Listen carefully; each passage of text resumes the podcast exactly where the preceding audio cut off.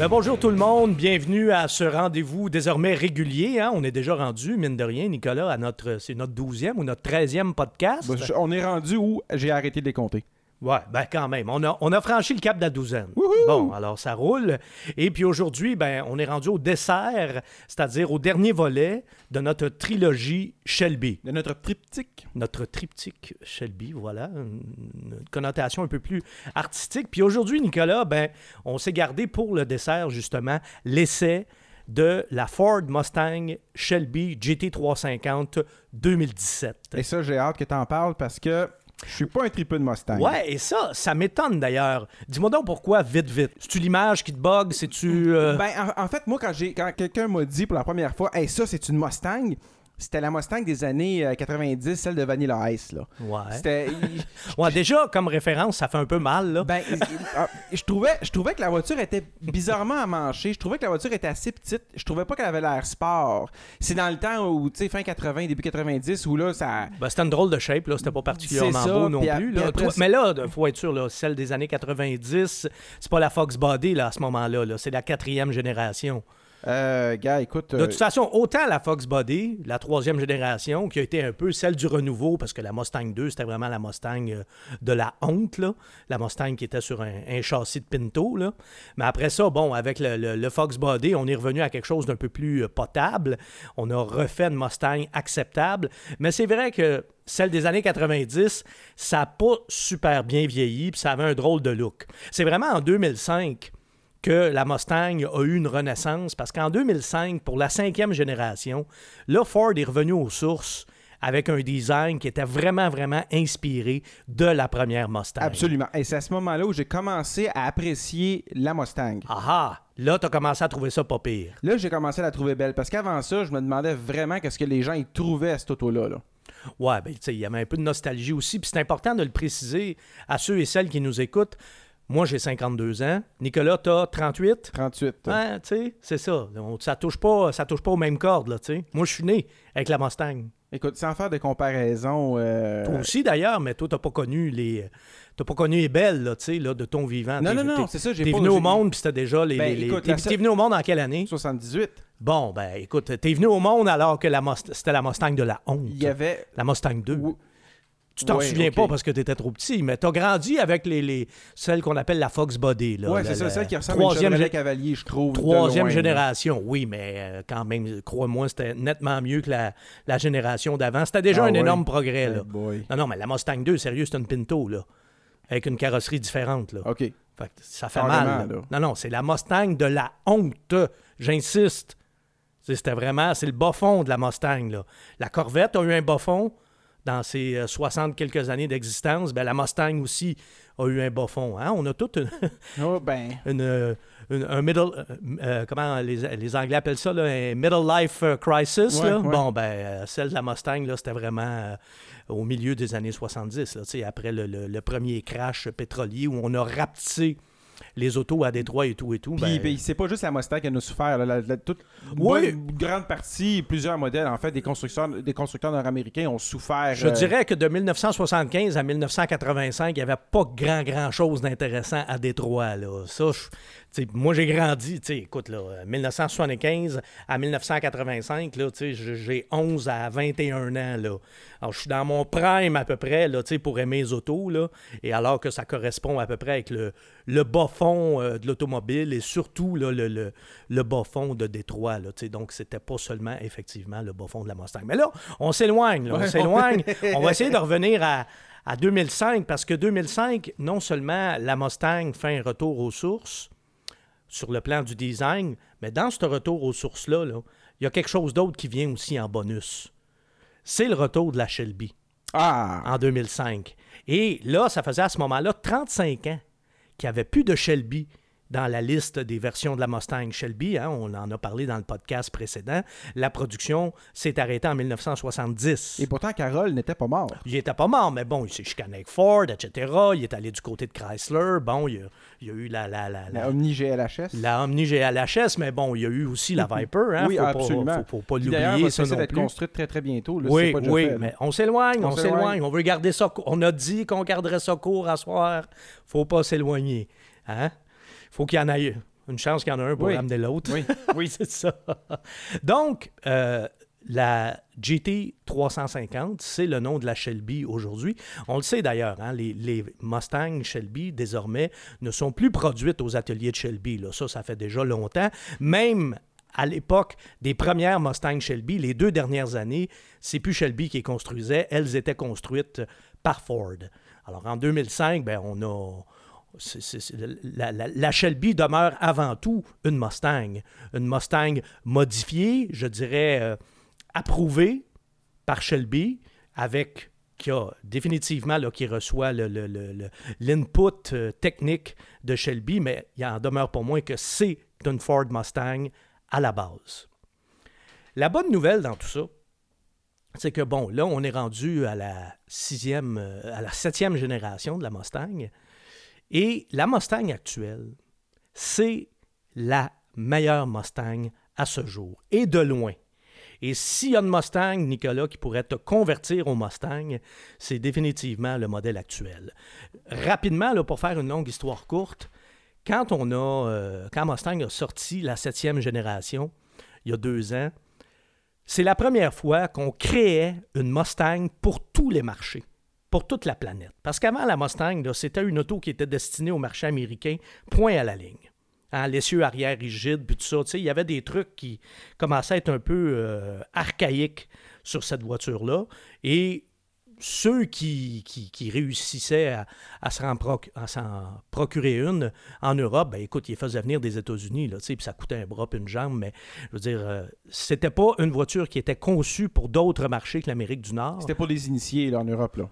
Ouais, c'est ça, tu sais, ça prenait que- quelqu'un qui en voulait vraiment une, là, puis qui la faisait venir. Puis euh, qui savait à quoi il s'attendait. oh, il oui. l'achetait pour son essieu ri- rigide en arrière. Ben oui, et, euh, parce que ouais. bon, il voulait une Mustang, puis tu sais, mais, tu sais, ça, ça- ça- ça devait coûter euh, une fois et demie, sinon deux fois le prix aussi, etc., etc. Mais là, quand Ford, tu sais que bon, euh, faire une petite parenthèse, Ford sous le règne de Alan Mulally, qui est celui qui a sauvé Ford de la débâcle. Alan Mulally qui arrivait de chez Boeing, qui avait sauvé Boeing de la débâcle après, parce que euh, l'industrie euh, de l'aviation a vraiment connu des heures très, très, très difficiles après les événements du 11 septembre 2001. Mulally avait été un petit peu le sauveur de Boeing. Ben, il a aussi été le sauveur de Ford. Il a empêché Ford de faire faillite, contrairement à GM ou à Chrysler. Euh, après le, le- crash, euh, la crise financière de 2008-2009. Bref, Alan Mulally, un de ses, euh, un de ses héritages, c'est le fameux plan Ford One. Mulally, lui, avait dit en gros, là, là c'est fini là, qu'on les- les- les- la multiplication des plateformes, là, dire qu'on va faire une focus pour l'Europe, puis on va faire une focus aux spécifications euh, américaines, puis finalement, ben, ça sera à peu près pas le même, la, la même voiture. Ça coûte cher faire ça, puis tout ça, on va faire de l'économie d'échelle, puis ça va être un modèle pour tous les marchés. Point à la ligne. Je trouve que c'est une excellente idée. Ben oui, c'est une excellente idée. Il aurait dû y penser bien avant, mais bon. Et ceci étant dit, ben on a décidé d'appliquer la même recette pour la Mustang.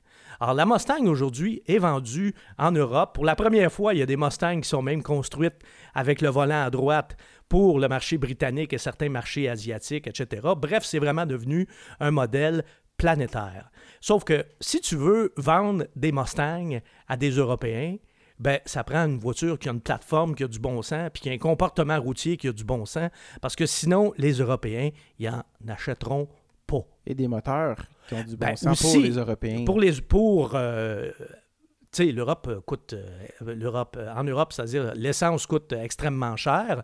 Ben, pour la première fois, on a offert un 4 cylindres sur la Mustang. là. Il- Pas de turbo diesel toujours. là? non, non, non, pas du tout. Alors, au début, il y, en- il y en a qui ont grincé des dents un, un petit peu en disant hein, 4 cylindres dans Mustang, pas sûr. Il y en a déjà eu des 4 cylindres. Oui, mais ça, faisait longtemps, puis tu sais, c'était jamais très, très euh, glorieux. Là. Non, effectivement. Mais là, euh, on est arrivé avec un 4 cylindres, 310 chevaux et 300 livres de couple.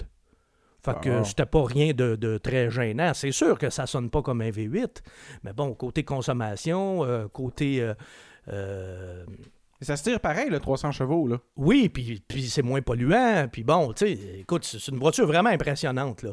Puis euh, répartition de poids et tout ça. Bref, la Mustang, moi, écoute, je suis allé au lancement, je les ai conduits par après aussi. J'ai jamais conduit une aussi bonne Mustang. Puis, il faut le rappeler, j'ai fait mes débuts, moi, dans ce métier-là en 1991. Fait que j'ai conduit des Mustangs de 4e, 5e, 6e et 7e génération. Je peux te dire que c'est le jour et la nuit entre les premières Mustangs que j'ai conduites et celles d'aujourd'hui. Ça n'a rien à voir. Ah, ouais. Non, non, rien. Rien, du tout, du tout. Puis c'est pas pour rien qu'avec la Mustang actuelle, ils font un tabac en Europe.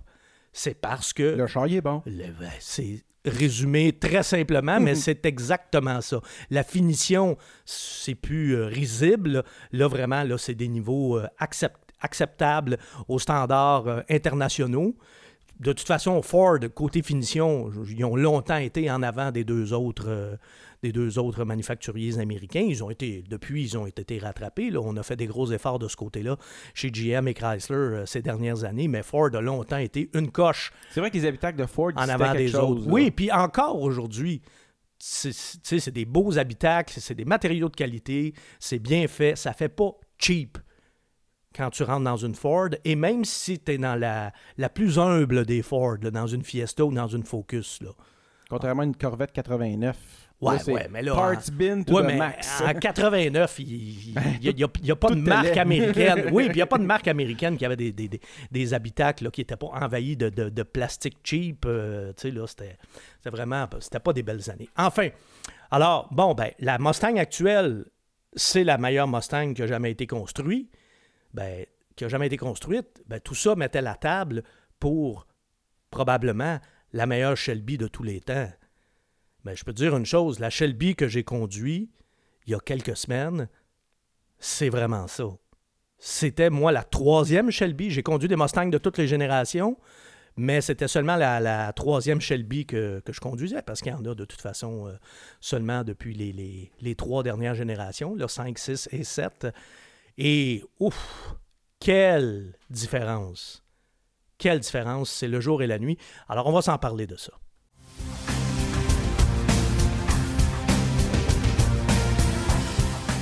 C'est quoi la différence entre une Mustang GT puis une Mustang GT 350?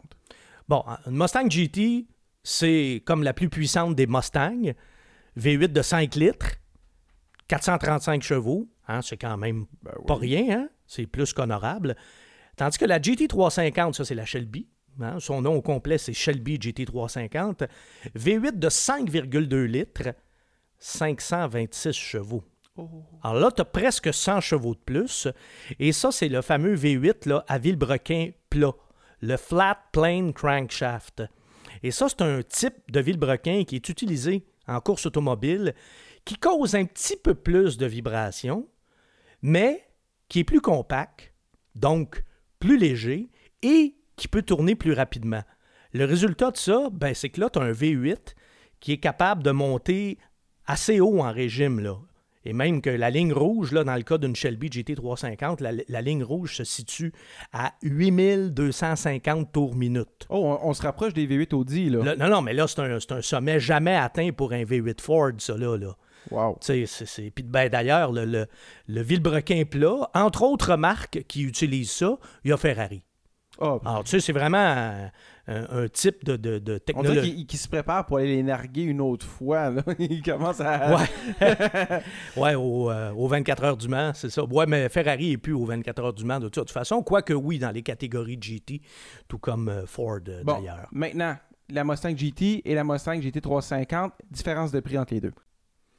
Alors, pour une Mustang GT, on parle de pas loin de 40 000 là. Le PDSF, le prix de détail euh, suggéré du fabricant, est, se situe autour de 38 400. Mais on s'entend là, que si tu prends une Mustang GT, tu mets un petit peu d'équipement dessus, quelques options, plus les taxes, ça se situe autour de 50 000.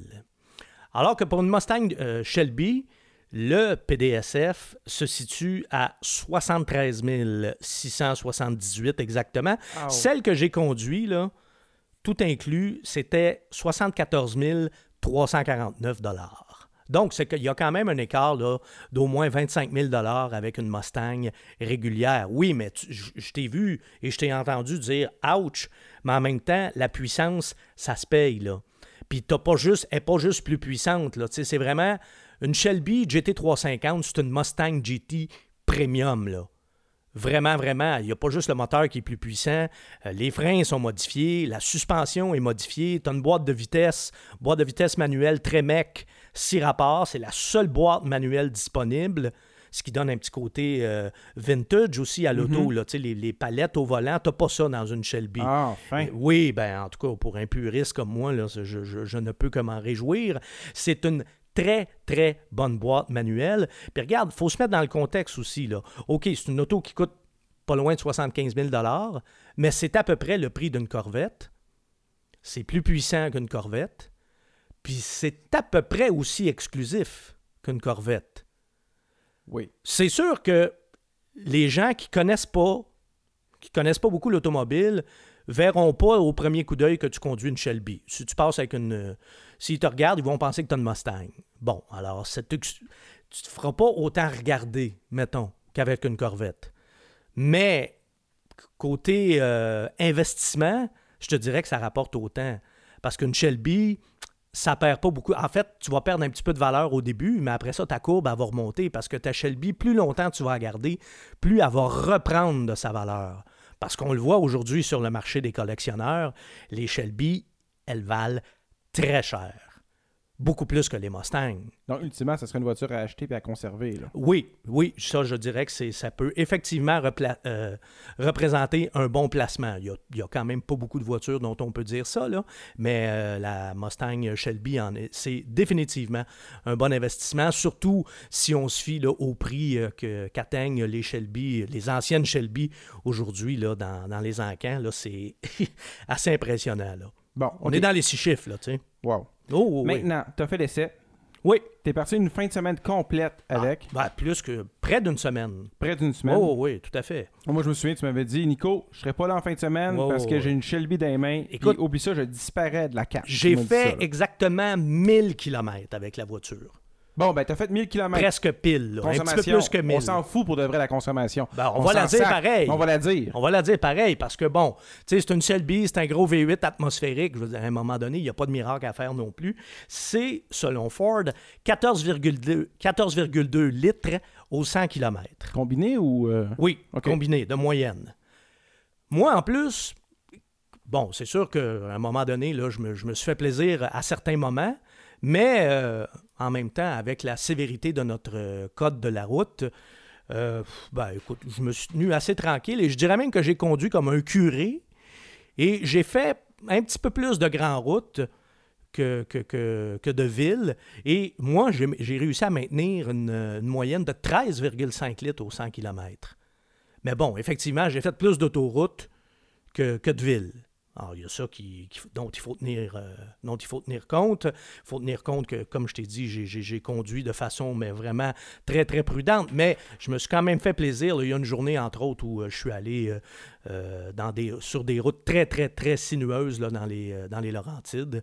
Et là, j'ai vraiment pu voir le potentiel de la voiture. Bon, le potentiel de la voiture, j'ai pas été si surpris que ça parce que j'ai conduit les, les, les Mustangs, j'ai conduit celle à 4 cylindres, j'ai conduit la Mustang GT. Donc, c'est à peu près ce à quoi je m'attendais. Mais en même temps, c'est vraiment une voiture de course. Donc, comportement? Oh, c'est extrême même, je te dirais. Là. Ah oui. Ouais, là, Pépère, euh, il a souffert un peu. Ah là. oui? Ouais, là, je- Hmm. mes, mes 52 ans, là, je vais te dire, ils commencent à paraître. Bon, là, il y en a probablement qui nous écoutent, qui ont 20 ou 25 ou 30 ou 35 ans, puis qui vont dire, come on. Ben, sérieusement, là, c'est une auto de puriste. Donc, si tu veux faire de la piste, très bon achat. Parce que c'est probablement la meilleure Mustang que j'ai jamais eue sur une piste. Ça, c'est indéniable, indiscutable. Ou si tu habites en Floride ou en Californie, ben là, tu vas en profiter pleinement.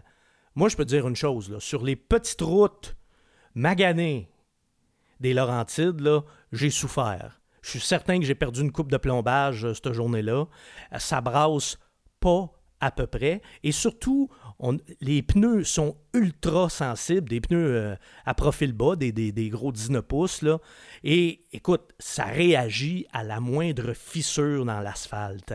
Et on s'entend-tu qu'au Québec, des fissures dans l'asphalte, il y en a? Ils, construisent les routes avec des fissures. à peu près. Et, c'est une voiture qui a beaucoup, beaucoup tendance à louvoyer. C'est une voiture, écoute, il fallait que je tienne le volant, mais constamment, là, tu sais, constamment, puis tu le lâches pas, là.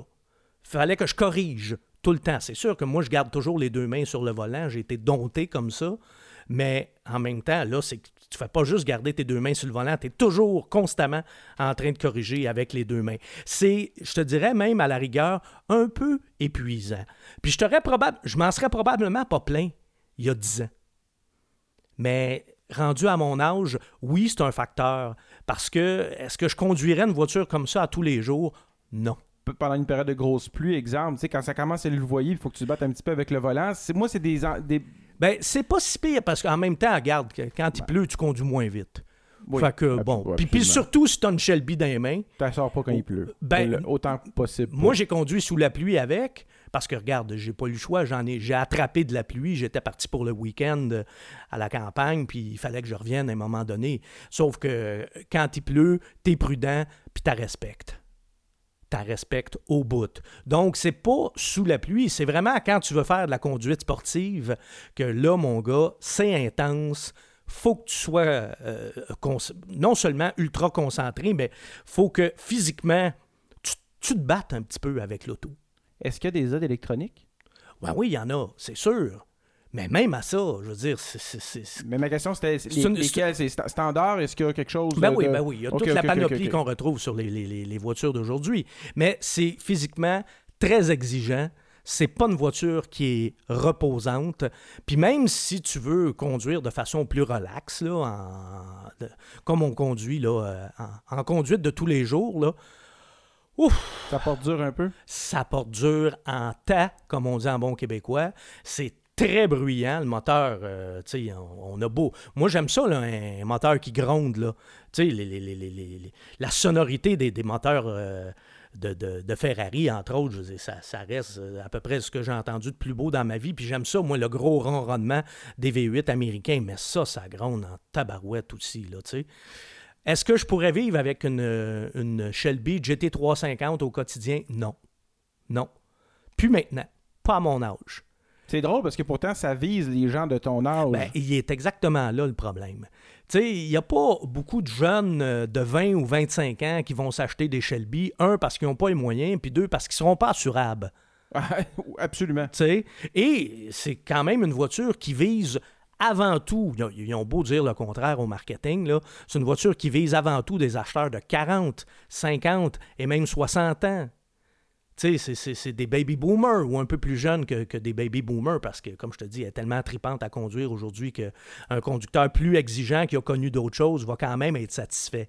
Mais il en demeure pas moins que c'est une voiture extrême, c'est une voiture de piste et c'est pas une voiture pour tous les jours. Je préférerais à ce compte-là une Mustang GT qui est moins euh, extrême que quand tu veux conduire un peu plus relax, tu peux. Tu peux ou je préférerais, euh, dans, la même, euh, dans le même barème de prix, une Corvette. Une Corvette, c'est moins intense que ça. Là. Ah, OK. Oui, OK. oui, oui. La Corvette, comme la Shelby, tu as des ajustements de suspension, mais la Shelby, même quand tu mets la suspension au plus confortable, oh, tu te fais brasser. Tu te fais brasser, puis comme je te dis, les pneus sont vraiment hyper sensibles. Alors, c'est vraiment pas euh, une voiture, un, qui est faite pour être conduite à tous les jours, et deux, qui est faite pour nos routes. Vraiment pas. Alors qu'une Corvette, là, on, dira ce qu'on voudra, mais ça peut euh, supporter nos routes. Là. La dernière fois que j'en ai conduit une, ça fait pas très très longtemps, ça fait peut-être un an ou un an et demi, et euh, j'avais pas couché dedans, puis c'est bien juste. Là. Puis j'étais pas fatigué là, à la fin de la journée en débarquant. Okay, c'est pas le genre de voiture que tu prends une pause pour euh, replacer les vertèbres. Non. Alors que, la Shelby, là, quand je débarquais, là, c'était comme... Un petit répit, là. Ouais, ouais, ouais. Pépère, il avait besoin d'un petit break, là. Le tour de manège, là, il commence à être long, là. Donc, tu sais, pour les puristes, je te dirais, ben, c'est une réussite, par exemple. Tu sais, je peux pas en même temps lui reprocher ça, parce que sur la piste, mais quelle machine! Puis sur la piste, tu peux même avoir une Shelby plus extrême encore. Tu peux avoir une GT350R qui va peser 150 livres de moins. On enlève, entre autres, le siège arrière comme, ah, comme, les anciennes, comme les, anciennes Shelby. Et là, tu te retrouves avec une Shelby allégée au maximum. Mais ça, écoute, j'ose même pas imaginer ce que ça doit être si on compare à, la Shelby actuelle. Puis cette espèce d'inconfort que j'ai ressenti, ben, c'est vraiment, vraiment à cause des, euh, du châssis et des réglages de suspension parce que l'habitacle, comme tel, c'est très confortable. Les sièges sont très confortables. Puis moi, le- j'aime l'environnement euh, des Ford en général. Moi, j'aime les habitacles de Ford. J'aime beaucoup l'habitacle de la Mustang. Sur le plan ergonomique, il n'y a rien à redire. C'est une belle qualité de finition. Il y en a qui disent Ouais, mais tu sais, c'est le- même intérieur qu'une Mustang. Puis, il est beau l'intérieur de la Mustang. Alors, Oui, il, est où- changerait. il est où le problème, là? Puis c'est sûr que tu as des petites touches distinctives là, qui te montrent que tu es dans une Shelby. Ouais, des là, petits tu sais. détails chromés. des trucs comme ça, oui, puis tu as le petit cobra à l'intérieur. Tout comme hein, sur une Shelby, tu sais comment reconnaître une Shelby au premier coup d'œil. Tu regardes la calandre, Oui. puis c'est pas le cheval euh, de la Mustang, C'est le Cobra. c'est le cobra, bon, euh, qui est l'emblème de Carroll Shelby. Mais, euh, alors le problème, il est pas là. Le problème est vraiment que c'est une voiture euh, qui est intense. Ben, tu dis le problème, c'est pas un problème, c'est la caractéristique de la voiture et qu'elle est, elle est très intense parce que c'est- ce que tu disais, mission accomplie. Quelqu'un qui veut s'acheter une Shelby, c'est ça qu'il recherche normalement. Là. Euh, Non? pas sûr, moi. Un gars de mon âge, là, qui achète, euh, qui achète une, euh, une Shelby, là, il va peut-être faire comme Ouais, euh, je voulais, me- voulais me faire un cadeau, là, mais le cadeau, euh, ouf, il, est, il est pas toujours reposant, là, tu sais. Ah ouais, tu penses qu'il y en a qui pourraient être déçus? Ben, pas déçu. je pourraient sais- regretter un peu l'achat? C'est pas le bon mot, mais regretter l'achat, oui. Oui. OK. Parce que, écoute, on va, on va se dire les, les, vraies, so- les vraies choses. C'est. Si tu me demandes deux mots pour décrire la Shelby, là, c'est heavy metal. Ouais. Puis moi, du heavy metal, là, ben, j'aimais bien ça quand j'étais jeune, là. Mais en vieillissant, on aime un petit peu moins ça. Puis on n'est pas. on- c'est surtout qu'on n'est pas toujours dans le mood pour écouter ça, Mhm. tu sais. Ben, c'est la même chose quand tu conduis une voiture comme, mais vraiment ultra sportive comme ça, là. Là, la Shelby, c'est vraiment devenu quasiment une auto de piste, là. OK. Alors, si c'est ça que tu veux faire la fin de semaine, tu veux faire euh, de la piste, tu veux faire du solo, c'est correct. Mais tu voulais te balader un dimanche parce qu'il fait beau à 9h midi. euh, Ou si tu restes dans le seul coin du Québec que moi je connais pas, où les routes sont belles, tu souffriras pas trop non plus, là. C'est sûr que si tu rou- non mais blague à part là, si tu roules là, si tu roules sur une route au revêtement là, euh, euh, de l'asphalte neuf ou euh, etc. ben Là c'est correct là. Puis je suis certain aussi qu'il y a beaucoup de journalistes quand ils sont allés au lancement euh, de la Shelby, ben ça, ces lancements-là se font toujours dans des environnements où l'asphalte est impeccable. Ça, ça s'est fait, je pense, en Californie. Oui, c'est vrai, c'était à Laguna Seca. mhm. Mais c'est sûr que les routes de Californie, une Shelby, tu souffriras pas comme les routes du Québec, là. C'est sûr. Ils n'ont pas fait la Shelby pour nous autres non plus. là. Ben ouais, il y a tout ça qui, qui rentre en ligne de compte. Mais, comme je te dis, une Mustang GT, c'est beaucoup plus vivable au quotidien. Tout comme une Corvette, c'est beaucoup plus vivable au quotidien. Tu vois, aussi. moi, je suis sûr. euh, Mais la Shelby, c'est un investissement. puis on Ça dépend ce que tu veux. Et on parlait tout à l'heure de- du marché euh, européen, vu que maintenant la Mustang est Ouais. produite dans tous les pays. Moi, je serais très curieux d'avoir l'avis des journalistes français. Parce qu'ils sont extrêmement euh, pointilleux sur la tenue de route des Ben, voitures. moi, je vais te le donner, l'avis des journalistes français, parce que moi, j'en lis des magazines français, bon. puis j'en lis encore, puis j'en achète. Ça, moi, je, tu sais, je suis vintage, ça me coûte encore une fortune de magazines à chaque mois. Et les Français sont enthousiasmés Bon. par la nouvelle Mustang et par la nouvelle Shelby. C'est unanime. C'est un concert d'éloges. Mais encore là, faut dire aussi que les Français, quand ils conduisent quelque chose d'américain, ils se peuvent plus aussi. Là. Ouais, c'est vrai. Il y a, le facteur américain. Mais là. sérieusement, là, j'ai pas vu grand monde qui a pas été impressionné et par la nouvelle Mustang et par la nouvelle Shelby. Fait que, tu sais, moi, je suis pas en train de te dire que c'est une auto euh, qui, est, qui est pas bonne ou qui est ratée. Au contraire, On est à des années-lumière. c'est- parfaitement réussi, modèles, mais c'est peut-être quasiment trop réussi. Là. Là, c'est vraiment devenu quelque chose de très, très pointu et je ne suis pas certain que c'est ce que la clientèle euh, visée recherche. En tout cas, chose certaine, si vous achetez ça juste pour flasher, là, juste pour aller frimer, là, oh, oh, vous allez souffrir. Ouais. Faut- serait un bon investissement, comme tu disais, par contre. C'est des Oui, voitures- c'est Peut-être que c'est des voitures qui, ultime- ultimement, ne rouleront pas beaucoup. Ben, ça, ça- ça peut être ça. Ou il y en a des gars, tu sais, même au Oh, Québec. il y en a, peux- mais il y en a des, gars- des gars de 35 ans qui vont s'en acheter une pour aller faire de la piste avec. Ben oui, c'est ça. vont faire de la course tu, peux, tu peux faire de la piste au Québec. Tu n'es pas obligé de rester en Californie pour faire de la piste. Il y en a des circuits au Québec. là. Mhm. Alors oui, à ce moment-là, ça devient, ça devient une voiture qui est vraiment le fun. Là. Tu sais, Puis le moteur, base, il sonne en tabarouette. Là, tu sais. Et euh, puis bon, il révolutionne haut. Tu as des trucs aussi avec lesquels tu n'es pas habitué. Mais c'est- ça fait même drôle parce que bon, un, un V8 qui, ré- re- qui révolutionne aussi haut, mais en même temps, il y a un petit peu moins de couple à bas régime. Je trouvais même que l'humble Mustang 4 cylindres a plus de couple à bas régime. Ah, ben La- oui. La Ben Shelby, oui, il oui. faut vraiment là, que tu te tiennes en haut de 3000 tours. Là. Si, tu veux que faut, ça... faut conduire ça comme une Honda. si tu veux que ça réponde tout de suite, là, tu sais, là. Mais comme je te dis, le, le- le moindrement que tu as, l'environnement idéal pour l'exploiter au maximum, mais quelle machine! Quelle machine! La, la seule chose qu'on peut peut-être y reprocher, c'est le poids. Ça demeure quand même une Mustang. C'est pas, pas un poids plume. Fait que c'est sûr que quand tu le conduis, ça, tu le ressens aussi. Mais euh, sinon, là, franchement, c'est très, très, très impressionnant. Très, c'est une voiture qui, mé- qui mérite le plus haut respect, qui doit être traitée avec beaucoup de respect et qui ne doit pas être mise entre toutes les mains. Ça résume pas mal ce que je pense de la Shelby actuelle. En un mot, respect. Salut Phil. Salut À Nicolas. la prochaine. Salut.